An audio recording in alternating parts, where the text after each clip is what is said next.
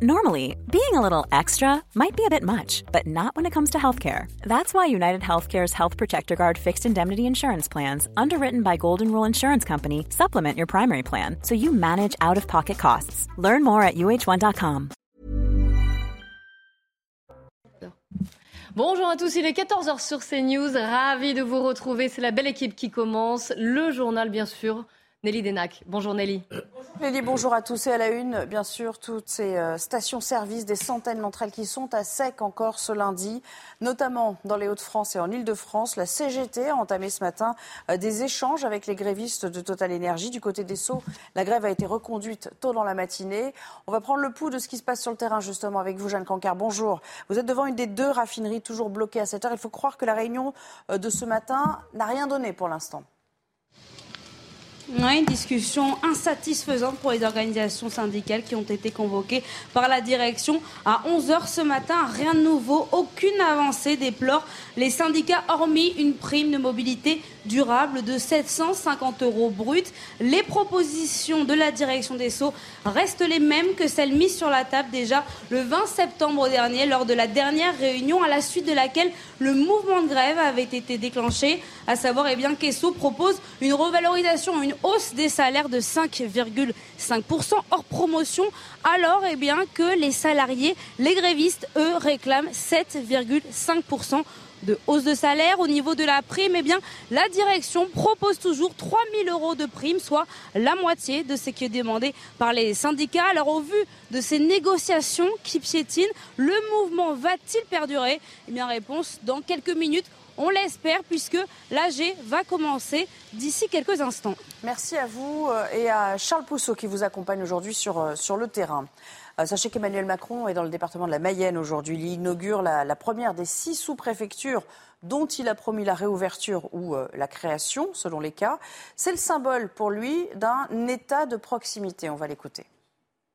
Déconcentration des décisions, de l'action, et puis déconcentration de nos services en remettant du muscle, des capacités, des talents dans nos villes en particulier dans nos villes sous préfecture, mais plus largement pour mettre les services au plus près de la population et pour là aussi accompagner nos collectivités pour bâtir des projets. Le procès euh, de la catastrophe aérienne Rio-Paris s'ouvre aujourd'hui avec sur le banc des prévenus Airbus et Air France, la compagnie aérienne et l'avionneur européen qui sont jugés pour homicide involontaire. Bonjour Noémie Schulz, vous êtes au tribunal correctionnel de Paris. Ce procès, dont on a longtemps cru qu'il n'aurait jamais lieu, les 228 euh, passagers euh, et membres de l'équipage, famille de passagers, l'attendent depuis 13 ans.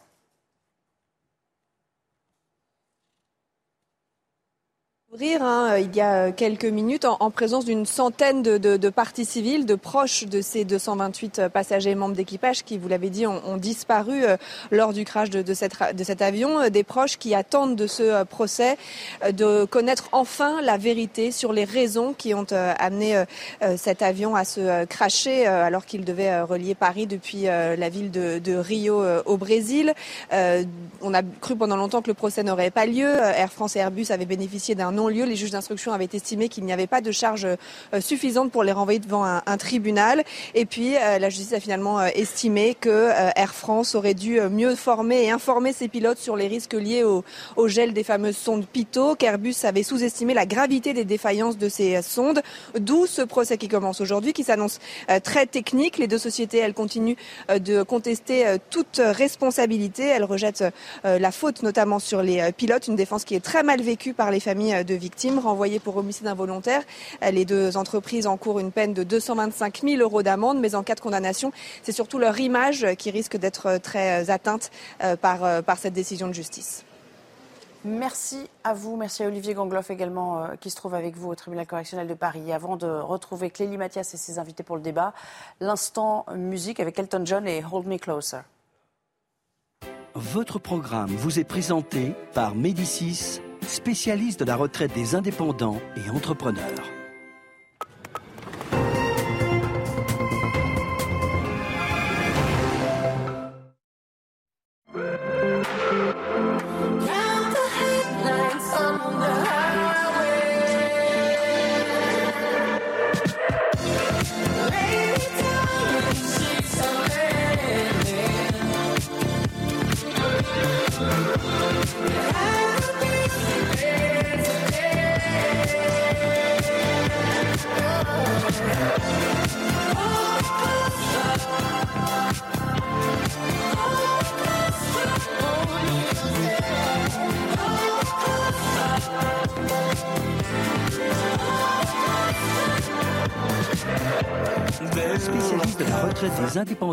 Entrepreneurs. Équipe avec aujourd'hui Yvan Rioufol. Soyez le bienvenu. Bonjour à vous. À vos côtés, le spécialiste des questions internationales de CNews, Harold Iman. Bonjour Harold. Jean Garrigue est également parmi nous. Jean-Claude Dacier. Et nous avons aussi le plaisir d'accueillir Gérard Vespierre, géopolitologue et fondateur du web Le Monde Décrypté. On va le décrypter d'ailleurs, ce monde. Hein. Euh, Merci à vous. Je vous en prie. Il est le monde qui bouge, qui va mal. Regardez ces images. Ce matin, à Kiev, en Ukraine, trois mois sans bombardement et ces détonations qu'on a entendues de part et d'autre de la ville. Vous les voyez, ces cratères que l'on voit, ces vitres brisées, bien sûr. Et au moins dix morts en Ukraine. Après ces répliques, on va voir d'autres images, comme cette jeune fille aussi qui se filme, qui passe un coup de téléphone. Et vous allez le voir une explosion derrière elle.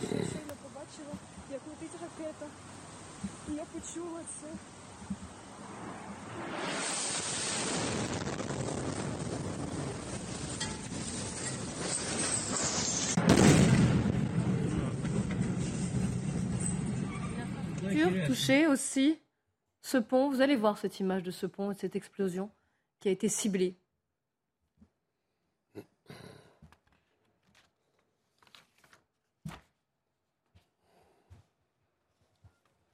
Encore une image peut-être. Encore une image, celle d'une voiture. Vous allez la voir, elle parle d'elle-même, je n'ai même pas besoin de les commenter, tellement elles sont fortes.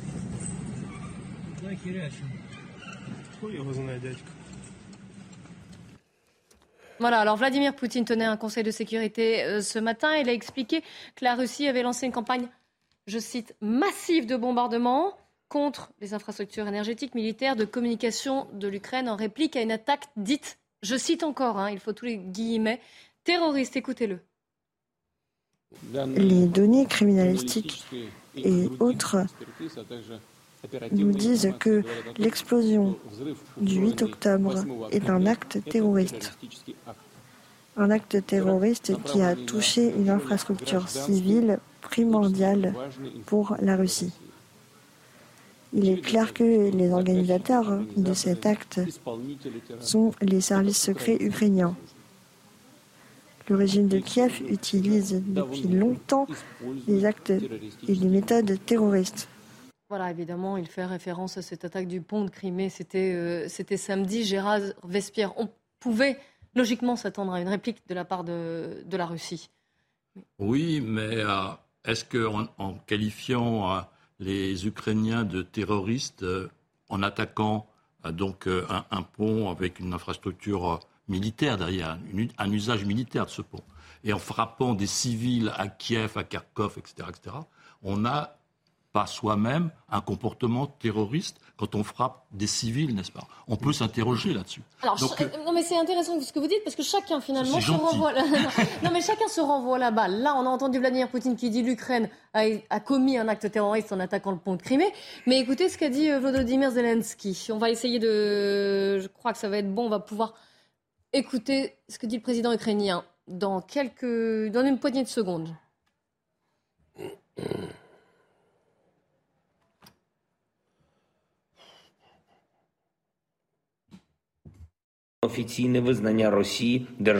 Une désignation officielle de la Russie comme État terroriste est nécessaire à tous les niveaux.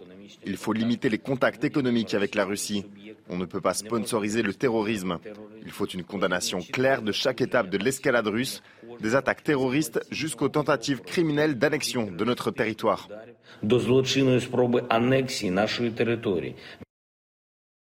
C'est ce mot qui est utilisé des deux côtés d'ailleurs. Oui, alors que le, problème fondamental de la Russie est un problème militaire, n'est-ce pas? Sur les quatre fronts, Donbass, euh, euh, Kherson, euh, et puis donc Saporidja, Donbass avec les, les, deux aspects. Donc, à un problème militaire, il faut une réponse militaire. Et en quoi frapper des installations civiles, frapper des villes, tuer des civils, correspond à la problématique de la Russie? C'est là un des aspects du drame. Ça montre le désarroi et les mauvais choix successifs à la fois de la Russie, mais de ce pouvoir et du sommet du pouvoir, de ne pas choisir des actions qui correspondent à des objectifs nécessaires. Alors, si je vous comprends bien, je parle sous votre contrôle, ça veut dire que Vladimir. Poutine est acculé et finalement, il, euh, acculé, je ne sais pas. En tout cas, ça ne correspond pas. Donc, donc, il est, il est un peu, il est perdu. Enfin, je veux dire qu'il a, il a pas les, bons leviers ou il n'entreprend pas les bonnes actions, les bonnes décisions vis-à-vis de ce problème qu'il a. Qu'il a un problème de morale de 150 000 hommes, c'est un problème d'équipement de 150 000 hommes et de ressources en alimentation, en carburant de ces 150 000 soldats russes. C'est ça qu'il faut faire. Autrement, c'est de la gesticulation. Autrement, c'est du discours mais ça ne correspond pas aux besoins du terrain et au réel. Or, le réel se venge toujours. On revient toujours au réel. Conseil de sécurité, je le disais ce matin, Harold Iman, donc ce, discours très court, hein, trois minutes de Vladimir Poutine. Euh, finalement, vous vous attendiez à quelque chose de plus agressif, Harold? On ne savait pas, puisque l'art de Vladimir Poutine, c'est de ne jamais tout à fait laisser imaginer ce qu'il va faire. Mais si on prend toute la durée de la guerre, on voit qu'il ne va pas vraiment à la surenchère.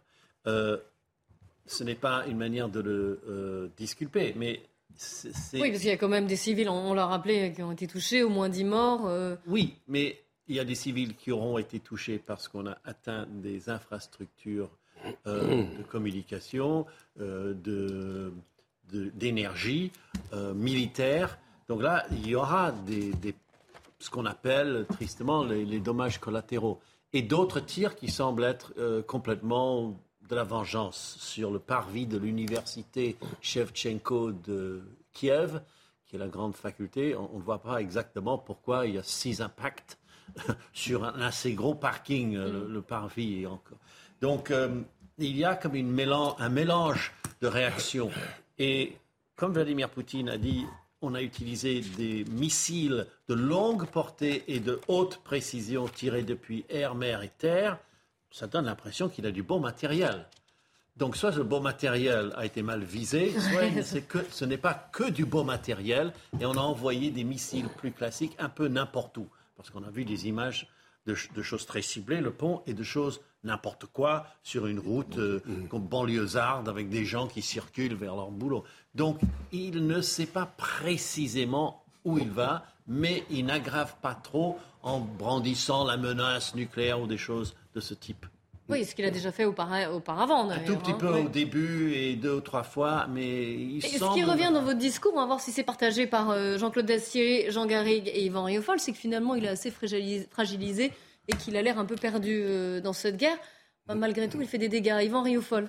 Euh, on peut imaginer que Vladimir Poutine veuille corriger précisément l'impression qu'il a donnée au monde entier. Le monde entier le regarde, l'impression d'une faiblesse et d'une désorganisation de l'armée russe qui est, qui est, qui est à l'évidence, naturellement, l'armée russe était mal préparée, mal commandée. D'ailleurs, il y a une valse des généraux et des ministres qui, qui, se, qui se présentent. Donc, euh, mais en même temps, je suis d'accord avec, euh, avec Harold. Je pense qu'on reste encore dans les limites d'une guerre mimétique, c'est-à-dire que à la destruction d'un pont d'un côté, par des moyens peu orthodoxes, peu orthodoxes on répond par la destruction d'un autre pont par des moyens peu orthodoxes, avec en effet des, des morts civiles qui sont des, euh, qui sont toujours euh, naturellement désastreux. Mais j'allais dire, ce ne sont que dix morts dans des guerres effroyables et qui, rappelez, rappelons-nous, dix morts de trop, bien oui, dix morts de trop, bien entendu, toujours. Mais enfin, ce ne sont pas quand même des catastrophes euh, humanitaires.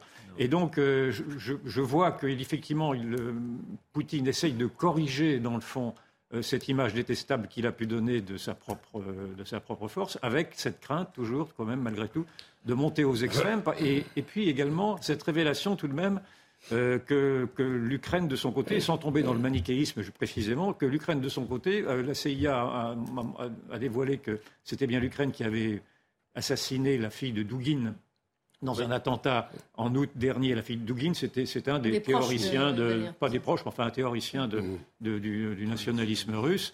On laisse comprendre, enfin en tout cas Poutine laisse comprendre que l'oléoduc aurait été également euh, atteint par des actes, un acte possiblement venant de l'Ukraine, ou en tout cas d'alliés de l'Ukraine. Voir encore.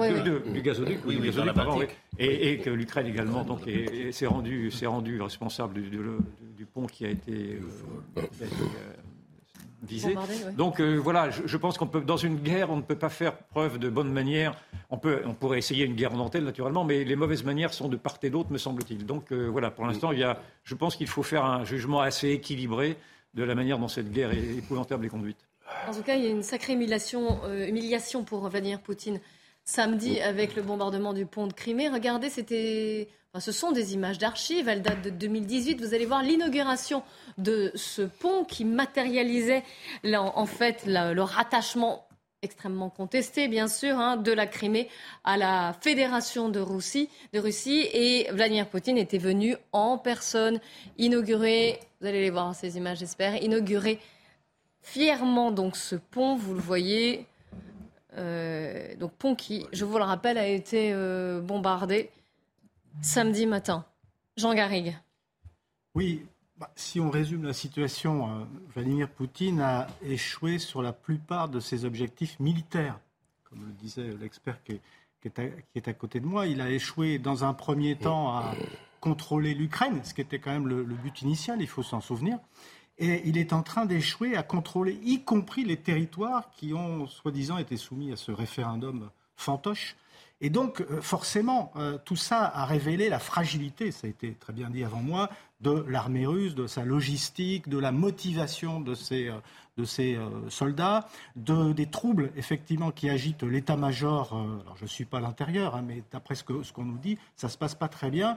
Et si on se fie à, la sociologue Marie Mandras, qui est une grande spécialiste de la Russie, elle vous dit qu'il y a beaucoup, aujourd'hui, beaucoup d'incertitudes, y compris au sommet du, pouvoir poutinien, même si euh, le pouvoir personnel permet de, contrôler un certain nombre de choses. Donc tout ça pour dire que la riposte, effectivement, c'est une riposte qu'on pourrait appeler graduée, euh, mais que cette riposte-là, elle est pour moi, elle atteste avant tout justement de cette fragilité sur le plan militaire, parce que c'est un acte de communication en fait. C'est une guerre de communication par rapport. Comme beaucoup de guerres d'ailleurs. Comme beaucoup de guerres, et de plus en plus, mais par rapport à l'Occident, par rapport au peuple russe, en montant, vous voyez, bon, quand même, on est capable de, voilà, on nous a agressés, nous, on est capable de, riposter, mais au prix, il faut quand même le dire, il y a peut-être 10 morts, mais on s'interroge quand même pour savoir s'il ne s'agit pas de crimes de guerre, parce que quand les civils sont, et, et, on envisage ensuite euh, des, tribunaux pour euh, juger ces crimes de guerre. Donc il faut quand même toujours le rappeler, il y a des crimes de guerre pendant cette, euh, pendant ce conflit, oui, oui, le, et ils sont imputables essentiellement à Vladimir Poutine. Et à l'instant, l'OTAN condamne, je cite, les attaques horribles et aveugle, hein, on en revient à ce que vous disiez, euh, de la Russie contre des civils. C'est euh, Stoltenberg qui, parle, Jean-Claude Dacier. Ah, je souhaite que mes collègues aient raison, mais ce n'est pas tout à fait mon, mon, sentiment. Encore une fois, je souhaite avoir tort, mais je crains qu'on aille vers l'escalade, vers une nouvelle escalade. À partir d'aujourd'hui Ou à, partir de samedi, on va dire, c'était le. Dernier. Bon, on s'attendait plutôt à ce que les armées s'enterrent en disant voilà l'hiver qui arrive, les routes vont devenir boueuses, il va falloir creuser des tranchées, se doter de positions inexpugnables, et puis on verra bien ce que ça donne au printemps. Moi, je pense qu'en prenant euh, ce symbole, euh, Zelensky et les services secrets ukrainiens savaient sans doute ce qu'ils faisaient. Euh, ils ont pris un risque incontestable de réveiller l'ours qui, non pas dormait, mais était en effet en grande difficulté, semble-t-il. J'ai trouvé que M. Zelensky a ricané avant-hier, euh, se moquant un peu de, de, de, de Poutine. Je pense qu'il a fait des erreurs de communication. Je pense de, toute façon, d'une manière générale, je trouve qu'il parle trop. Mais néanmoins, on, on, on voit quoi aujourd'hui? On voit que Kiev, qui n'était pas touché depuis des mois, a reçu, c'est terrible pour les civils, ou depuis, oui, je dis pas de bêtises, trois ou quatre mois, pratiquement était en dehors de la guerre, a reçu, alors espérons qu'on s'en tiendra là, mais je n'en sais fichtrement rien, des missiles qui ont tué des civils. On dit que la Biélorussie va fournir 100, 150, 200 000 hommes à l'armée russe pour essayer de la, de la renforcer. Je ne sais pas si, Harold, tu as le même sentiment, si c'est sérieux ou si ça ne l'est pas, ou si c'est de la gesticulation. En tout cas, en touchant au pont, fameux pont qui relie l'Ukraine, le, oui, l'Ukraine, la, la Crimée, à, la, Russie, je pense que le, le, symbole était fort, très très fort, que Poutine a été touché au cœur. Euh, est-ce qu'il a les moyens de riposter durablement ou est-ce qu'on a, ce qu'on a vu simplement ce matin était un coup de semonce et que ça n'ira pas plus loin Je n'en sais fichtre rien. Je crains, encore une fois, que cette affaire nous mène plutôt à l'escalade, plutôt qu'à un relatif apaisement, apaisement dû à l'hiver. L'apaisement, pour l'instant, n'y était pas. Il aurait fallu avoir. J'espérais que l'hiver allait. Bon, euh, je crains que ce ne soit plus le cas. Gérard Vespierre, est-ce que vous partagez ce, constat? Est-ce que là, on va plutôt vers l'escalade? Et, un, voilà, quelque chose ah, qui... il, y a, des pas boutons. du tout vers un statu quo hivernal. Il y a des boutons sur le clavier, effectivement, il y a des boutons sur lesquels on peut appuyer qui euh, créent l'escalade. Euh, sur la question de l'hiver, moi je suis très très euh, en retrait parce que je, je n'étais pas né, comme tous tous nos amis ici, mais dans les hivers 43, 44, 45, je ne crois pas que l'armée russe soit restée le fusil collé euh, au sol, n'est-ce pas? Ils se sont battus comme des fous euh, pour libérer leur pays. Donc, même remonter à Napoléon. oui, mais là, je n'étais pas né non plus. Et donc, euh, eh bien, je ne crois pas que nous ayons une cessation des hostilités pendant l'hiver. Et même si c'était le cas, je crois que la règle numéro un, n'est-ce pas, de l'art militaire, c'est la surprise. Donc si on ne s'attend pas à une guerre, eh ben, je crois que la partie ou le camp qui veut jouer la surprise aura la possibilité de le faire. Euh, donc concernant la Biélorussie, euh, je pense que le président de la Biélorussie est un homme aussi de démonstration et de discours. Euh, il ne faut pas ignorer qu'il y a une opposition forte en Biélorussie à cette situation-là, qu'il y a eu des sabotages très importants des voies de chemin de fer à l'intérieur de la Biélorussie pour empêcher que les renforts russes n'aillent vers Kiev. Et il y a aussi un bataillon de Biélorusses qui se battent avec les Ukrainiens. donc voyez-vous, euh, donc les choses sont très très est confirmé puisque Loukachenko affirme à l'instant que la Lituanie, la Pologne et l'Ukraine préparent des attaques terroristes au Bélarus. Justement. Oui, mais ça, c'est. mais ça, je crois que c'est beaucoup de gesticulation, pour le moment. Chacun s'accuse de, pratiquer le terrorisme. Ce C'est pas vraiment un signe d'apaisement, pardonnez-moi. Non, c'est certain. Parole d'Iman. Le, mot terrorisme dans cette guerre a été euh, galvaudé, si j'ose dire, parce que euh, toute opération militaire était qualifiée de terroriste. Mm. Depuis 2014, le mot exact que les, le gouvernement ukrainien utilise pour décrire les séparatistes et leurs auxiliaires, en l'occurrence russes officiels, dans le Donbass, c'était des opérations antiterroristes. Quand ils, quand ils contre-attaquaient, les, les Ukrainiens utilisaient un sigle opération antiterroriste. Donc pour eux, vous alignez 10 canons et vous avancez, vous êtes en terrorisme. Donc on ne comprend plus très bien. C'est une façon de ne pas dire guerre. Mm. Donc on tourne constamment autour de ce mot de terrorisme et tirer sur un pont, ce qui se fait dans la guerre depuis le jour 1 de l'artillerie, euh, ça devient un acte terroriste. Et voyez-vous, concernant les interventions justement de la Biélorussie, c'est fait, c'est destiné à ce que l'état-major ukrainien et que l'armée ukrainienne hésite et se mobilise peut-être un peu plus vers le nord, alors qu'effectivement, mm. Actuellement, l'effort est vers le sud. Donc c'est fait c'est destiné à provoquer un petit peu, je dirais, d'hésitation, de ralentissement de l'effort ukrainien vers même les bombardements peuvent être interprétés de cette façon. Bien sûr, il y a la réaction évidemment de la France, de l'Union européenne. Regardez ce tweet de Volodymyr Zelensky. J'ai également eu un appel urgent avec Emmanuel Macron. Nous avons discuté du renforcement de notre défense aérienne, de la nécessité d'une réaction européenne et internationale ferme, ainsi que d'une pression accrue sur la Fédération de Russie la France est aux côtés de, l'Ukraine, Yvan Rioufol. Oui, nous faisons à chaque fois un pas supplémentaire vers la guerre. Non, je suis d'accord en effet avec toi. Je pense que nous allons vers une montée aux extrêmes parce que je n'entends nulle part effectivement des, voix qui appelleraient à, au cessez-le-feu, qui appelleraient à des compromis. Je sais bien que les compromis sont difficiles, mais pour l'instant, si l'on observe les réponses mimétiques, si vraiment les Russes attaque Kiev, mm. pourquoi est-ce que les Ukrainiens n'attaqueraient pas Moscou? Et on mm. peut imaginer que dans cette folie humaine, en effet, on puisse bombarder et l'un et l'une et l'autre des capitales. Et moi, je, une adresse à vous faire. Je ne comprends pas, je n'ai pas eu toujours, je n'ai toujours pas eu réponse à ma question de savoir qu'est-ce qui s'était passé le 22 mars dernier lorsque, lorsque Zelensky a fait une offre de négociation à Vladimir Poutine qu'il avait sensiblement accepté. On peut revoir les articles dans les journaux de cette date-là et que cette offre de négociation a été rompue, visiblement sous la pression des Américains. Est-ce que cette, lecture est exacte ou pas? Écoutez, un mot, puisqu'on va reprendre notre débat ah. à 15h. Il appartenait à Vladimir Poutine de prendre la main qui lui était tendue. Alors, on va se retrouver euh, dans un instant pour parler de l'autre actualité importante euh, aujourd'hui. Elle concerne la France.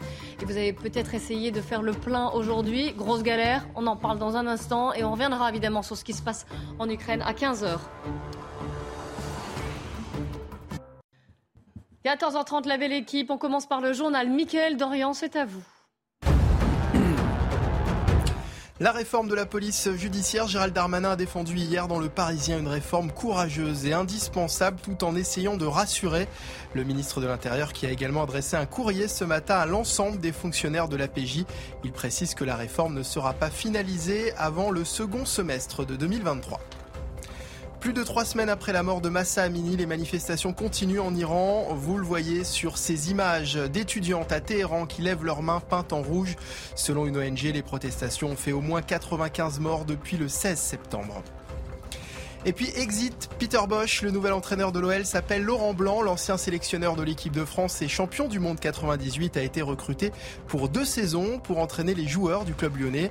Dans un communiqué, l'OL a déclaré que l'ex-entraîneur avait des résultats décevants. L'OL est seulement 9 de la Ligue 1, loin de son objectif de podium. La belle équipe avec euh, aujourd'hui à 14h30 Jean-Claude Dacier, Jean Garrigue, Éric de Ritmaten qui nous a rejoint puisqu'on va parler économie et Yvan Rioufol. Je n'ai pas forcément une bonne nouvelle puisque Esso vient de revoter la grève. Bref, si vous avez déjà galéré tout le week-end pour faire le plein d'essence, ça risque de continuer encore quelques jours. On va aller euh, dans une station-service. Régine Delfour, vous êtes à Clamart dans les Hauts-de-Seine. Des fils et des fils et des fils, des heures d'attente. Oui, Clélie. Alors, on voulait justement vous montrer euh, cette file euh, euh, d'attente à Clamart. Il y a quelqu'un des enfin de Total, qui est en train de faire la circulation, parce que vous voyez cette file à l'arrêt, mais nous sommes sur un boulevard qui est très emprunté. Alors, il y a ces voitures, on voit des bus passer. La station a été fermée pendant près de deux heures. Alors, Là, elle a rouvert il y a euh, quelques minutes. Alors les automobilistes avec lesquels nous avons pu nous entretenir bah, sont excédés. Hein, et, euh, il n'y a pas d'autre mot. Ils ont essayé tout le week-end euh, de trouver de l'essence. Depuis ce matin, ils font aussi plusieurs stations-service pour essayer de faire le plein. Ils, ont, ils ne sont pas confiants quand on leur disait que le gouvernement allait débloquer hein, des stocks stratégiques. Et puis évidemment, ils ont entendu que la grève était reconduite. Donc pour eux, c'est encore des jours de cauchemar, Clélie. Et alors, vous n'avez pas été forcément très bien accueillis dans cette station essence. Racontez-nous ce qui s'est passé, Régine. Oui, comme vous pouvez le voir sur les images de Marion Barcher, en fait, on ne vous montre pas du tout d'image de la station Total parce que nous n'avons pas le droit de vous montrer euh, les images de la station Total. Nous étions juste en face, hein, euh, au milieu de la voie publique et euh, on, le gérant est venu nous voir pour nous interdire de filmer. On lui a expliqué qu'on allait filmer que la, la file d'attente et rien d'autre, mais il a tenu quand même à appeler la police.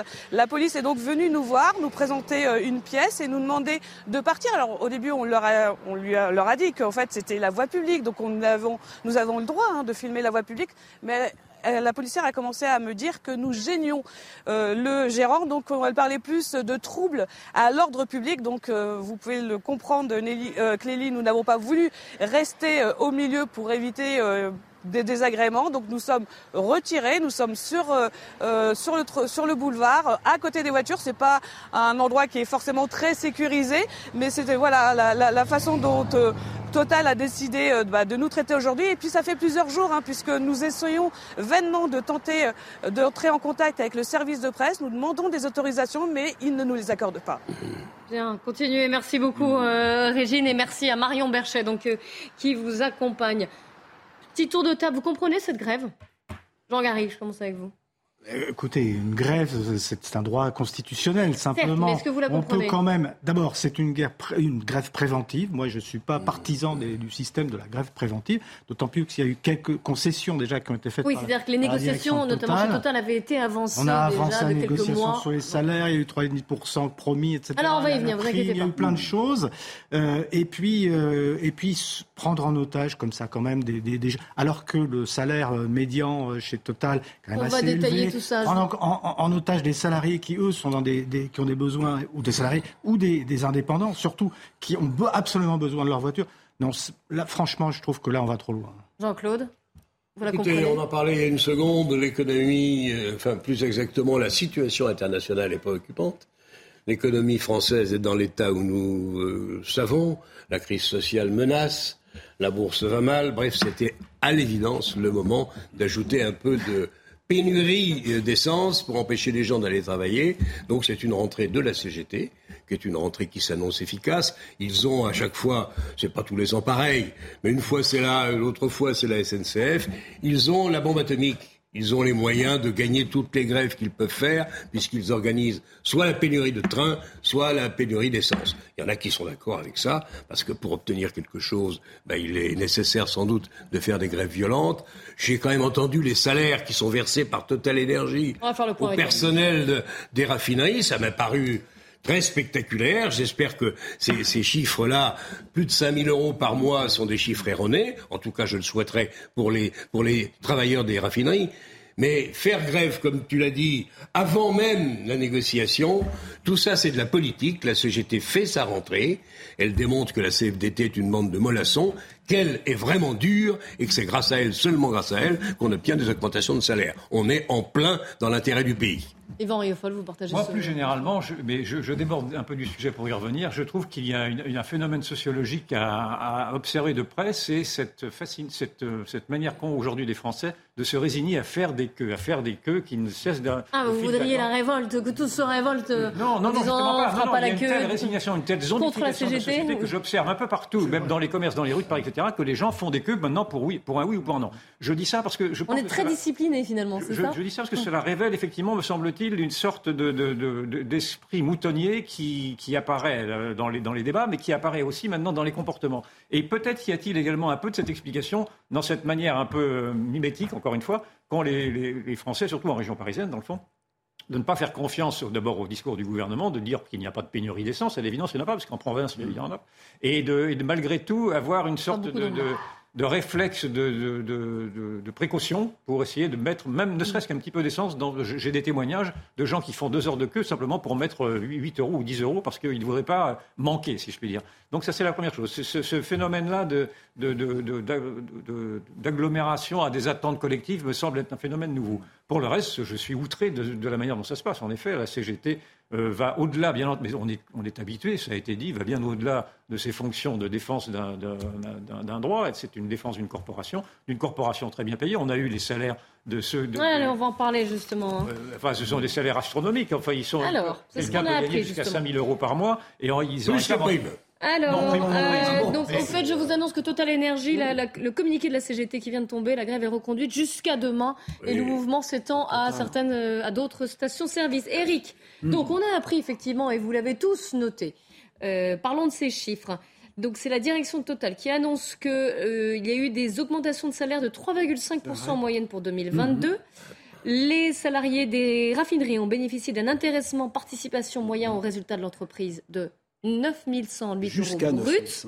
Voilà. voilà. Et toujours selon Total, la rémunération mensuelle moyenne d'un opérateur de raffinerie de Total Énergie en France était, enfin, est en 2022 de 5000 euros par mois. C'est brut, hein, intéressement, participation. comprise. Eric. Oui, alors bon, c'est le, le, poste de, euh, je précise, opérateur de raffinerie. Ça ne veut pas dire que le salaire moyen chez Total est de 5000 euros. Hein. J'entendais dire ça. C'est pas vrai. C'est vraiment l'opérateur de raffinerie, c'est cité comme tel. Euh, maintenant, effectivement, c'est quoi, oui, l'opérateur de raffinerie alors bah, Écoutez, c'est un chef de service dans une raffinerie. Et, euh, il est là, il gère une équipe.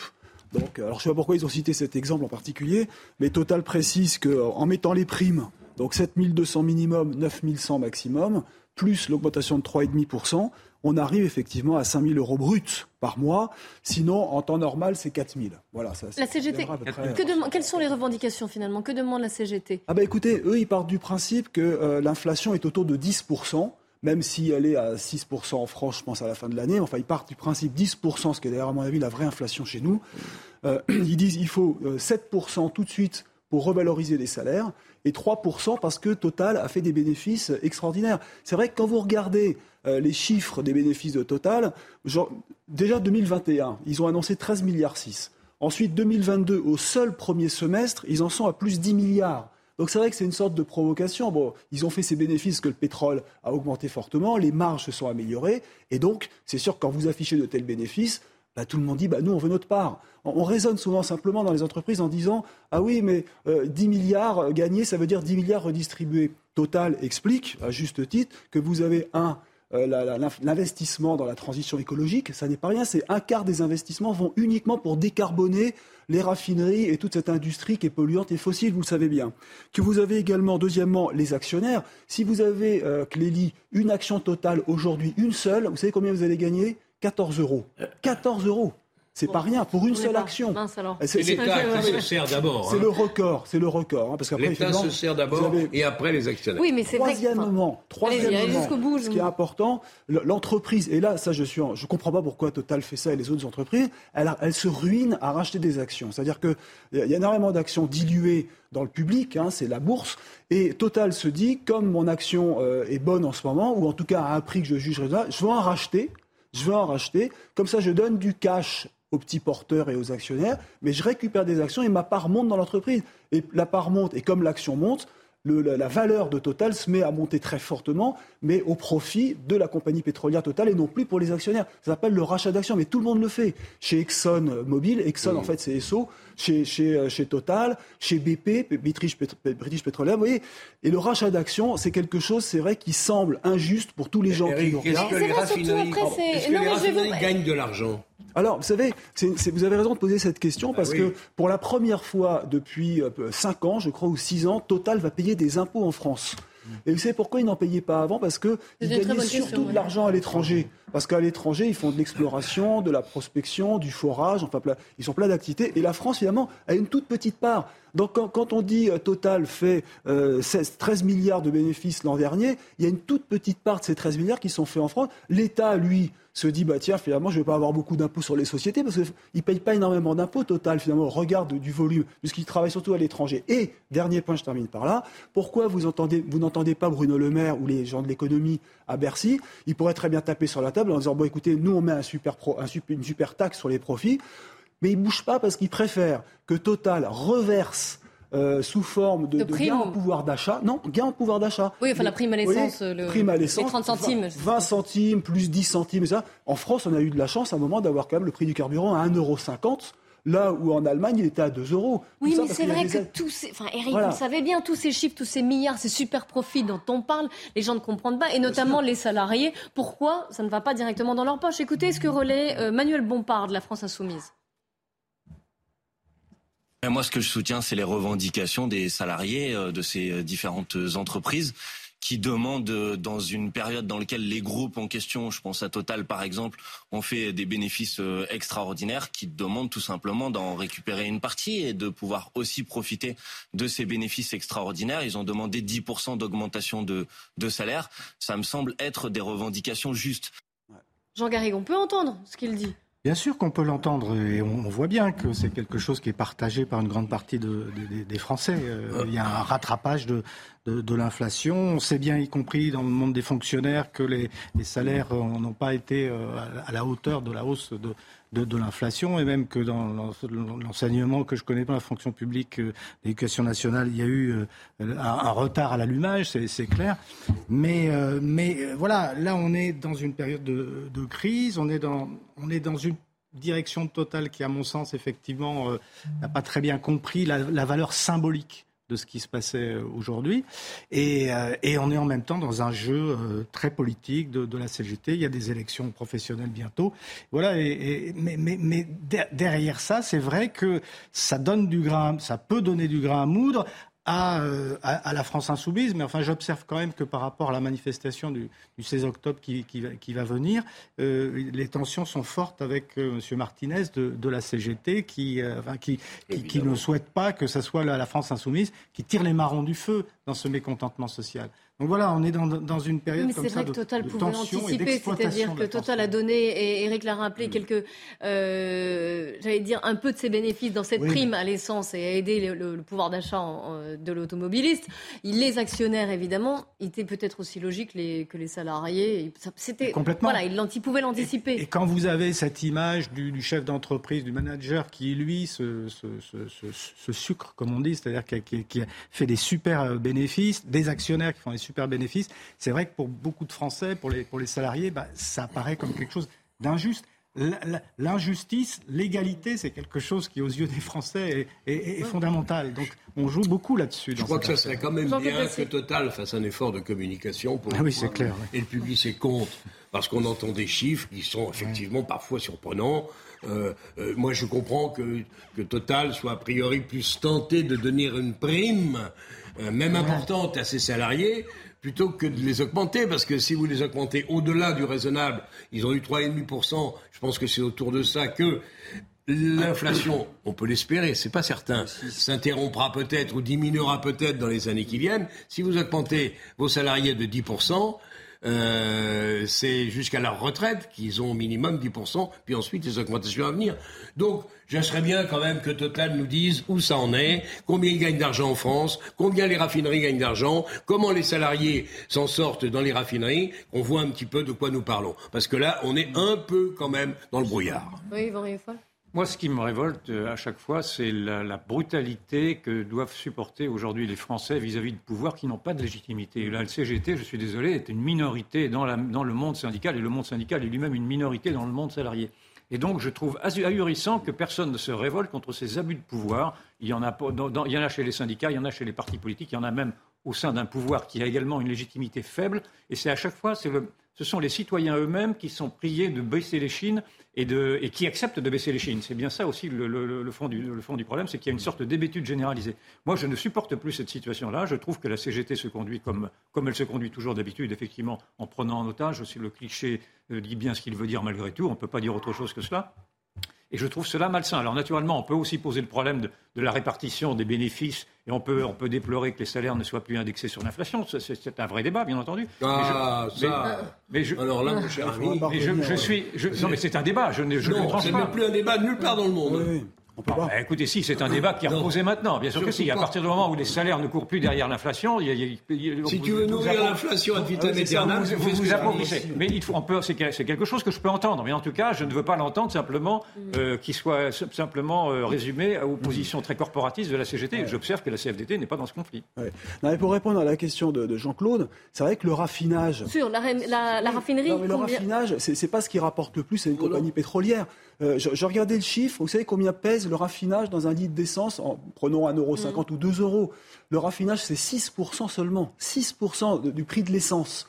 Et le plus important, bah, c'est les 60% de taxes. Ah, plus de la moitié du prix de l'essence que vous achetez, c'est l'État. Et après, le, raffinage, c'est juste 6%. Donc c'est pas là-dessus que des compagnies euh, vont faire le bénéfice. Hein. C'est pour ça que vous n'entendez pas Bruno Le Maire, qui est quelque part... non, mais on a entendu Gabriel Attal. On a entendu Gabriel Attal ce matin. Écoutez-le quand même, merci.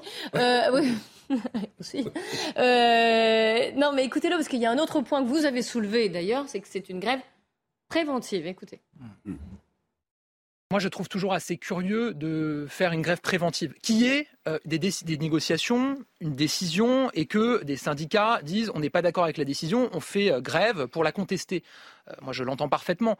Là, en l'occurrence, il y a des discussions qui étaient annoncées. On a demandé à Total de les anticiper, donc elles vont démarrer plus tôt que prévu, dès ce mois-ci. Je crois que c'est aussi le cas chez euh, Esso. Et donc, dans ces conditions-là, moi, il me semble curieux de ne pas attendre euh, que les discussions mmh. se soient nouées et qu'une décision ait été prise, ou en tout cas proposée au syndicat. Jean-Claude Assier, ok, ce n'est pas Bruno Le Maire, j'ai bien compris, mais Gabriel Attal, qui est le ministre chargé des, comptes publics. voilà, donc il avait toute légitimité à s'exprimer quand même sur ce sujet.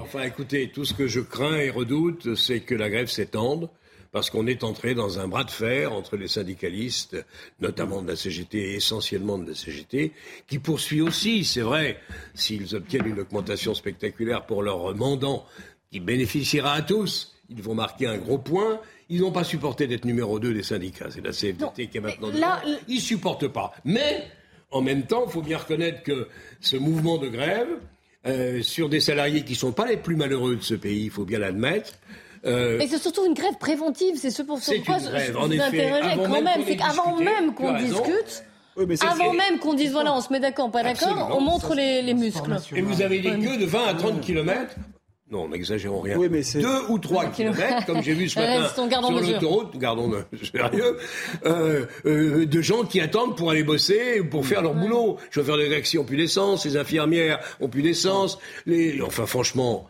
Oui, mais mais je pense que la CGT. Oui, La province est épargnée. Non, Non, pas forcément Une le Nord, partie pas de la province. non, non, oui. Ce matin, dans mon bled, il y avait une queue de 20 à 30 voitures déjà. Donc le, le Votre mouvement. bled, votre bled n'est pas très loin quand même de la région parisienne. Non, mais tout le nord de la France, le nord, le nord de la France est, très touché. Toute une partie de la France ne connaît pas ces problèmes-là. C'est quand même, ça reste quand même très. Je sais pas. Voilà. Oui, Jean Garrigue.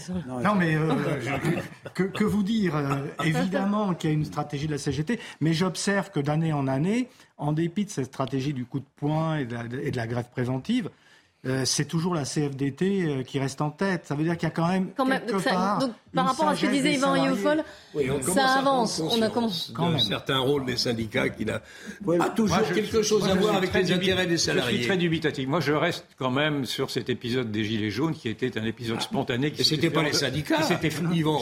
Oui, spontané, c'est ce qu'il a dit, fait hein. en dehors des, des mots d'ordre des syndicats et même avec la forte opposition des syndicats de l'époque. Moi, je me souviens de la manière dont M. Berger avait traité les Gilets jaunes des ronds-points dans des termes euh, vraiment très déshonorants. Donc, euh, je pense que le- ce que l'on observe là est un épiphénomène d'un vieux conflit social qui, qui- qui est en train de s'essouffler et que les, les vraies, les vraies colères, parce qu'elles existent, les colères françaises. Vous avez eu un sondage de, de- sur les fractures françaises dans le monde de, de mercredi qui montrait qu'à 97% à, des- à peu près, les Français étaient soit très mécontents, soit mécontents. Et donc, ces Français, soit mé- très mécontents ou mécontents, pour l'instant, en effet, ne bougent pas une sorte de somnambulisme que l'on que observe, que j'observe. Mais euh, on, peut, on peut imaginer que si cette colère déborde, elle ne débordera pas sous la, sous la houlette de syndicats ou de partis, mais elle débordera dans la rue. Et c'est ceci. Alors, je vous interromps puisque Emmanuel Macron est en train de parler justement de ces blocages et de, et de cette grève. On va partir cul par-dessus tête. Hein. Sur l'Ukraine, Donc il faut, voilà, il faut que chacun, chacun joue son rôle. Je, je suis vraiment, en tout cas, je pense à tous nos compatriotes qui vivent cette situation. Je remercie les transporteurs qui sont mobilisés pour nous aider. Le gouvernement prend sa part en mettant la pression pour que les négociations aboutissent au plus vite, mais il faut que les parties prenantes prennent leurs responsabilités. Les entreprises et les chefs d'entreprise concernés et les syndicats concernés, le blocage, ce n'est pas une façon de négocier.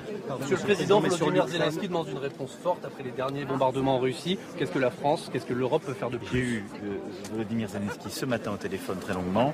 Je tiendrai une réunion dès mon retour de Mayenne. J'aurai l'occasion de m'exprimer dans un cadre approprié. Évidemment, la France a eu le- j'ai eu l'occasion de le faire ce matin, a condamné avec la plus grande fermeté les frappes délibérées de la Russie sur l'ensemble du territoire ukrainien et contre des civils, ce qui est un changement profond de la nature de cette aller Vous avez parlé de tournant de la guerre. Monsieur le Président. Vous allez bien Comment ça va Après la renaissance et la refondation, qu'il y aura la reconstruction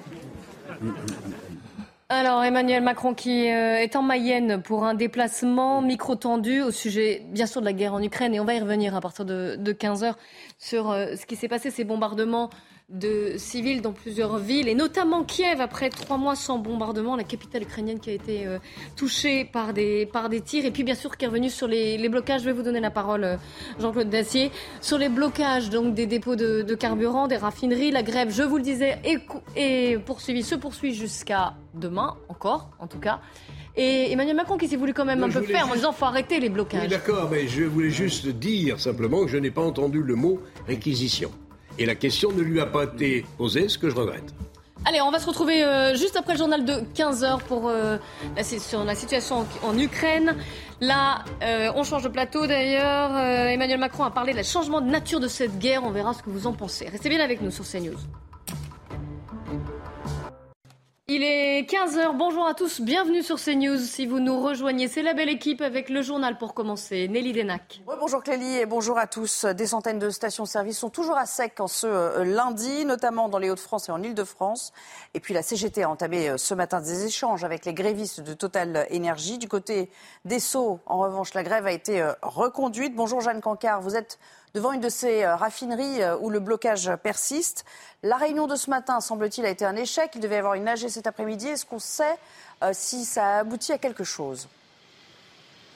Eh bien non, justement, Nelly, c'est pour cette raison que le mouvement de grève est reconduit. Discussion insatisfaisante pour les organisations syndicales qui ont été convoquées ce matin à 11h par la direction. Rien n'a changé, aucune avancée, déplorent les syndicats, hormis une prime de 750 euros brut, une prime de mobilité durable. Les propositions qui ont été faites aujourd'hui par la direction des Sceaux sont les mêmes que celles qui ont été déjà mises sur la table lors de la réunion précédente du 20 septembre dernier, à l'issue de laquelle le mouvement de grève s'était déclenché. La direction, les responsables des Sceaux proposent eh une augmentation globale des salaires de 5%, alors que les syndicats, eux, réclament 7,5% de hausse globale. Et au niveau de la prime, eh bien, ESSO maintient celle de 3 000 euros, soit la moitié de ce qui est demandé par les syndicats. Alors, est-ce que ce mouvement peut durer? Ici, nous sommes au 21e jour de grève, eh bien, les organisateurs euh, des organisations euh, syndicales nous ont dit qu'ils s'étaient mis d'accord et qu'ils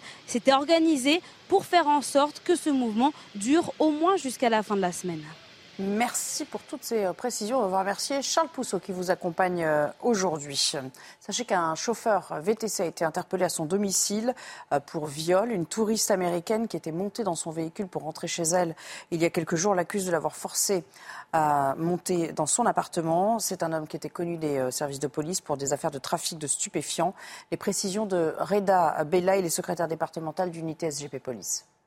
En fait, samedi soir, une, touriste américaine a commandé euh, un chauffeur privé VTC euh, pour se rendre à son domicile sur la commune de Villejuif.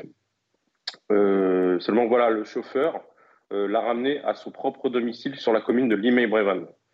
Il l'a forcé à descendre de son véhicule, il l'a monté chez elle et ensuite, blackout, et elle se réveille, elle est toute nue, l'individu la caresse. Suite à ça, le dimanche matin, elle a fait appel au service de police. Il casse la porte à l'aide d'un bélier et procède à l'interpellation de l'individu. L'auteur présumé du viol est connu des services de police, mais pour des faits qui n'ont absolument rien à voir, euh, euh, et surtout du, du stup.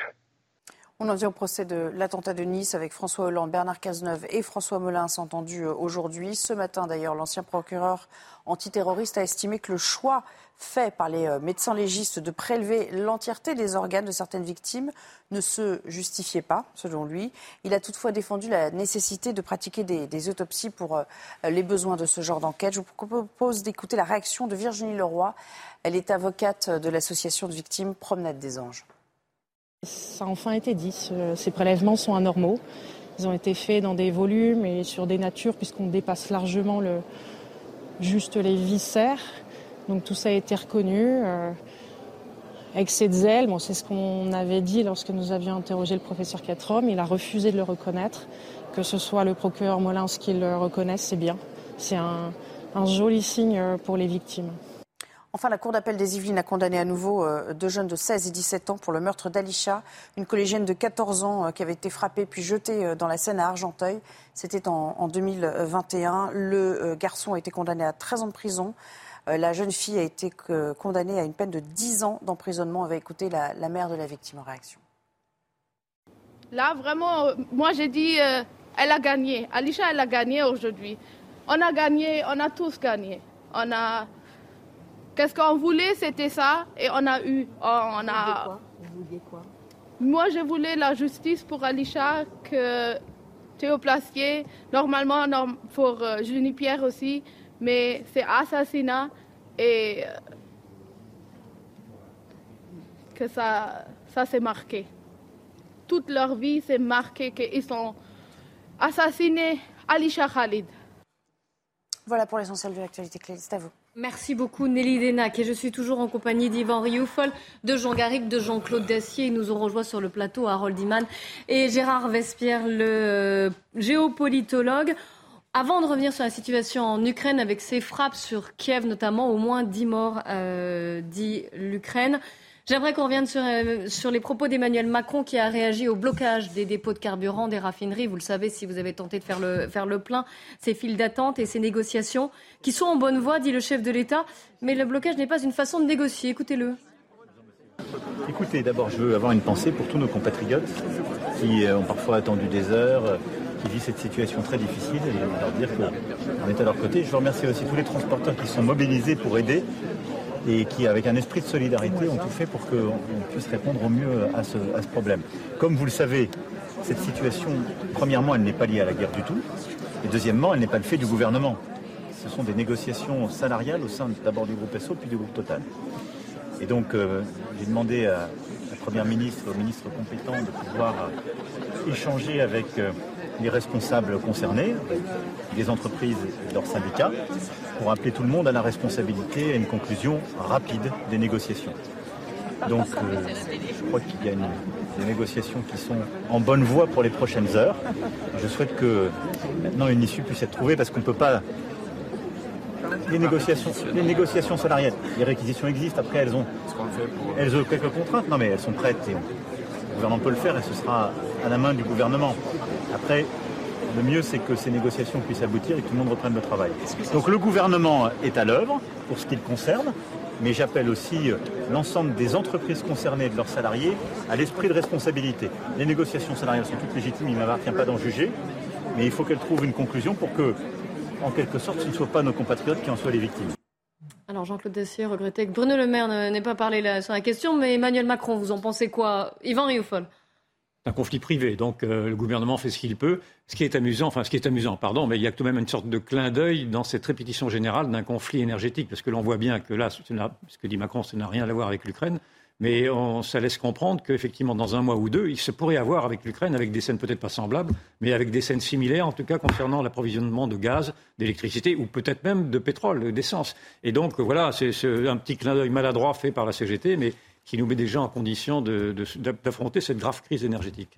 Jean-Claude Dacier.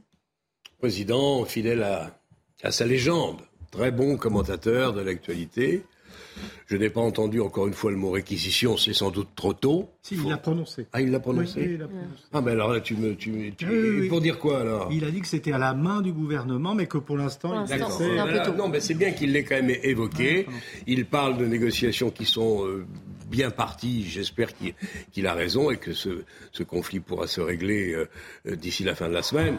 Je pense que l'essentiel, quand il dit le gouvernement est à l'œuvre, je pense que l'essentiel, c'est la pression, La pression forte, qui est mise sur à mon Total. avis très forte, très très forte, sur le patron, Monsieur Pouyanné, je pense. Jean Garrigue Bah, rien à ajouter, effectivement. Là, on est dans une phase de pression sur, euh, sur la direction de Total, c'est sûr. Emmanuel Macron qui a également commenté la situation en, en Ukraine, il a parlé d'un changement profond de la nature de cette guerre. Alors j'aimerais avoir votre avis. Avant cela, on va aller à Kiev justement, retrouver notre correspondante pour CNews, Clotilde Bigot. Clotilde, les bombardements ont repris. Ça faisait pourtant trois mois qu'il n'y avait pas eu de tir sur, euh, sur la capitale ukrainienne. Oui, voilà. Alors ce matin, il y a eu environ 4 ou 5 bombardements à Kiev, donc deux dans le centre-ville, vraiment l'extrême centre-ville. Un parc, un parc pour enfants a été touché juste à côté d'une des principales universités. Là, il y a environ une demi-heure, une nouvelle sirène a retenti. Donc là, je me tiens à l'extérieur, mais juste au-dessus d'un passage souterrain si jamais j'entends quoi que ce soit. Donc c'est vrai que c'est une drôle d'ambiance ici parce qu'il y a des gens dans la rue, des gens sont venus voir un peu ce qui se passait, où ça avait frappé. Et maintenant, malgré cette nouvelle sirène, il y a encore pas mal de monde dans la rue, mais les métros sont tout de même euh, bien occupés et les gens, la plupart, la majorité des Ukrainiens, après ce qui s'est passé ce matin à Kiev, sont descendus et restent euh, à l'abri jusqu'à ce que la sirène s'arrête. Merci beaucoup Clotilde Bigot de nous faire vivre ces événements et ce qui se passe. Je vous rappelle qu'il y a eu un conseil de sécurité qui s'est tenu euh, à Moscou ce matin et puis Vladimir Poutine qui a pris brièvement euh, la parole et a indiqué qu'il, euh, que c'était cette campagne massive de bombardement contre l'infrastructure énergétique militaire et de communication de l'Ukraine. Mais enfin, cela dit, les civils ont été touchés. Gérard Vespierre, Emmanuel Macron a parlé d'un changement profond de la nature de cette guerre par ses actes entre samedi donc et euh, la réplique aujourd'hui. Qu'est-ce que vous en pensez? Est-ce que c'est vrai? Est-ce que c'est ça? Un changement de nature de, cette guerre? Disons qu'il y a un, balancement dans la guerre. Il y a les opérations militaires et les opérations entreprises par la Russie contre l'ensemble des euh, populations civiles ukrainiennes. Donc que ce soit sur les villes, que ce soit sur les villages, que ce soit sur les infrastructures qui sont nécessaires à la population, les hôpitaux, les centrales électriques. Donc on, on, a vu ce balancement effectivement d'un axe militaire vers un axe où on frappe les populations civiles pour faire peur. Et derrière, qu'y a-t-il? Eh bien, il y a une volonté du pouvoir russe de dire la population va influer sur le pouvoir politique ukrainien pour aboutir à des négociations, n'est-ce pas? Donc euh, voilà, il y a toujours ce euh, jeu subtil et cruel euh, entre les deux thèmes, le militaire et la pression sur le civil pour faire pression sur le gouvernement. Mais de là à parler de changement de nature, finalement, euh, je pense qu'il y a plutôt un, changement euh, d'axe ou une alternative, ou une oui, c'est ça, une mm. alternative entre les deux axes, mais euh, les deux axes ont été présents, hélas, depuis le début du conflit. Oui, mm. je me souviens déjà. Harold Iman. Sur, sur, la nature du changement Oui, s'il vous plaît. Je pense que on, ne cesse de repousser l'option nucléaire. Donc, c'est peut-être une stabilité, mais on, il y a une pression pour qu'elle émerge, n'est-ce pas? Parce que Vladimir Poutine a déjà dit qu'il pourrait utiliser les armes les plus destructrices, possibles. Mm. Et là, il ne les a pas utilisées. Donc moi, moi je reviens à mon sentiment, c'est qu'il se retient légèrement d'aller trop loin. Ce qu'il a fait nous paraît horrible, c'est certain, mais ce il n'a pas envoyé les pires choses qu'il a fait. En première partie d'émission, Yvan Rioufol euh, se demandait s'il pouvait, alors je parle sous votre contrôle Yvan, euh, s'il pouvait y avoir un jour une, réplique, si on pouvait être dans une sorte d'escalade et qu'il y ait des bombardements qui visent cette fois Moscou en, réplique. Qu'est-ce que vous en pensez, euh, Gérard Vespierre? Je, ne crois pas, en tout cas, que les choses aillent aussi loin à partir du moment où nous sommes dans cette situation de frontière actuellement entre la Russie et l'Ukraine escalader vers Moscou, c'est une étape effectivement fondamentale. Or, les États-Unis, qui sont les arbitres, qu'on le veuille ou non, de cette situation, ont été très clairs vis-à-vis de Moscou. Si, comme l'évoquait euh, Harold à l'instant, il y avait, vous preniez l'initiative de frappe nucléaire de quelque nature qu'elle soit, soit sur des civils, soit sur une île déserte, nous taperions toutes vos forces, mais de façon conventionnelle. C'est-à-dire que nous n'utiliserons pas l'arme nucléaire. Donc c'est dire effectivement à, la partie adverse, à la Russie, vous serez doublement coupable vous aurez utilisé. Moralement. Voilà. Vous, aurez, vous serez coupable par les morts ou les conséquences de votre acte parce qu'un nuage, n'est-ce pas, atomique, il se promène ensuite. Il n'est pas, même s'il tombe sur la, le givre tombe sur l'île des serpents, après, les radiations vont ailleurs. Bon, on se souvient du nuage de, Tchernobyl, qui ne s'est pas arrêté à la frontière. Absolument. Donc là, c'est la même chose. Donc, euh, euh, mais euh, donc les choses sont très claires du point de vue de, de l'OTAN et des puissances occidentales. S'il devait y avoir une frappe nucléaire, on vous détruit, mais on restera en dessous. Donc c'est très très habile, c'est toujours très très très calibré depuis le premier jour de cette guerre de la part des Occidentaux. Un grand merci à vous cinq d'être euh, venus et à vous deux aussi, tout spécifiquement Gérard Vespierre et Harold Iman. Le débat se poursuit euh, auprès de Nelly Denac et ses invités. 90 minutes info sur CNews qui va revenir sur ces deux grandes actualités aujourd'hui. La guerre en Ukraine avec ses frappes sur des civils, notamment à Kiev, et ses frappes russes. Et puis la grève des dépôts de carburant des raffineries qui continue jusqu'à demain. Les négociations sont en bonne voie, a dit le président de la République, mais pour l'instant elles n'aboutissent pas. Restez bien avec nous sur CNews. Je vous dis à demain, 14h.